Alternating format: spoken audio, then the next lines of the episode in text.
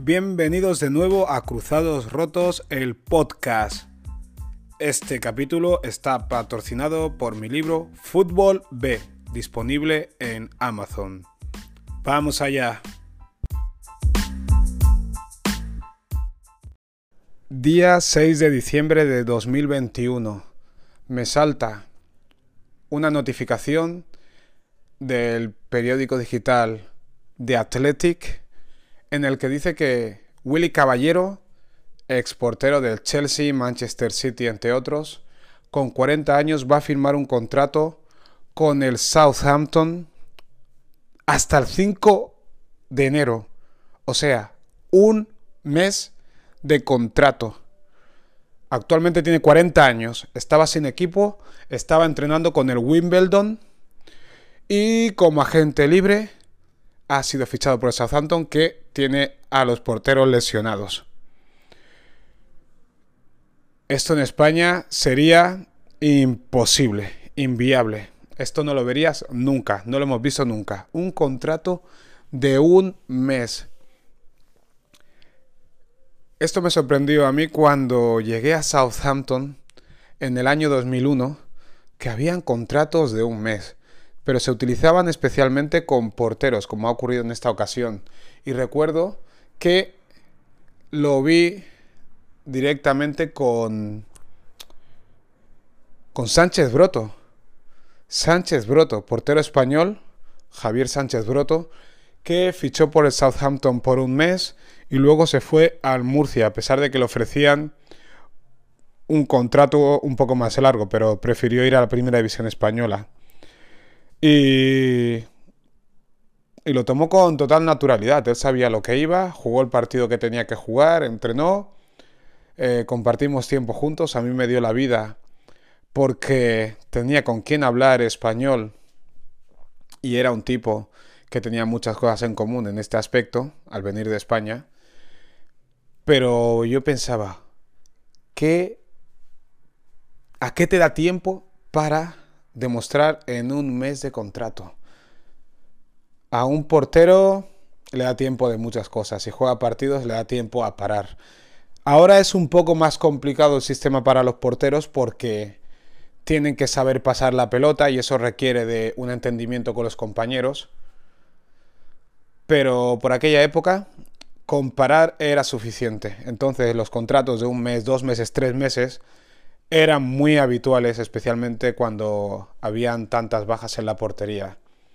Pero también lo vi con otros compañeros que se iban cedidos a ligas menores, como el Brentford. Me acuerdo mi amigo y compañero Adrián Cáceres, que se fue al Brentford, que por aquel entonces estaba como tres categorías por debajo de la Premier League, y fue dos meses a préstamo, como decía él y luego volvió a Southampton a seguir jugando con el equipo reserva como si no hubiera pasado nada. Pero ese vaivén de jugadores que se iban un mes o dos y volvían era habitual. Y yo, mirando hacia atrás, eh, lo echo de menos. Me hubiera gustado tener la posibilidad de irme a un equipo por dos meses o tres meses porque me hubiera dado la posibilidad de jugar más y de adaptarme al fútbol inglés. En lugar de estar en el Southampton, en el equipo reserva, jugando un partido al mes como mucho, porque era una liga un tanto extraña la de los reservas, y se priorizaba más a los jugadores que se estaban recuperando de lesiones que a los que no jugaban. Y, era así, eso era, era duro, ver cómo un jugador que llevaba dos meses lesionado, tres o los que sea, jugaba de titular y tú que estabas a 100%, pues jugabas de suplente. Y no porque fuera mejor ni peor, sino porque estos partidos los utilizaban para que cogieran ritmo más que para desarrollar jugadores. Por suerte eso ha cambiado y ya no existe la liga reserva, que eso era un despropósito porque no había una lógica competitiva.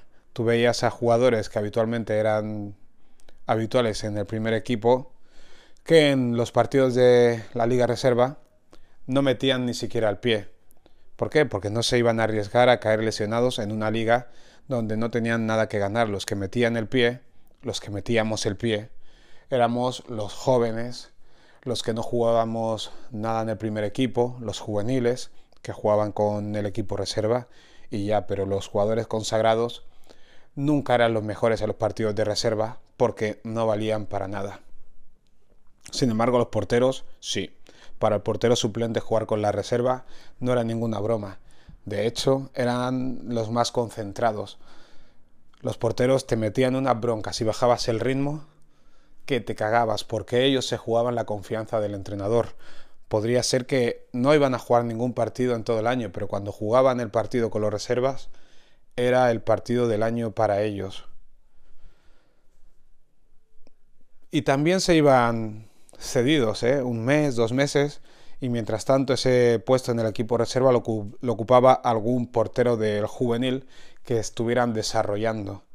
Así que yo me encontraba en un grupo de jugadores con poco que ganar en la liga reserva, a pesar de darlo todo, no era prioritaria mi, participación para el entrenador, que no fue quien me fichó. Es importante también tener en cuenta que el entrenador del primer equipo que, que tengas te haya fichado, porque si no es así, no serás prioridad.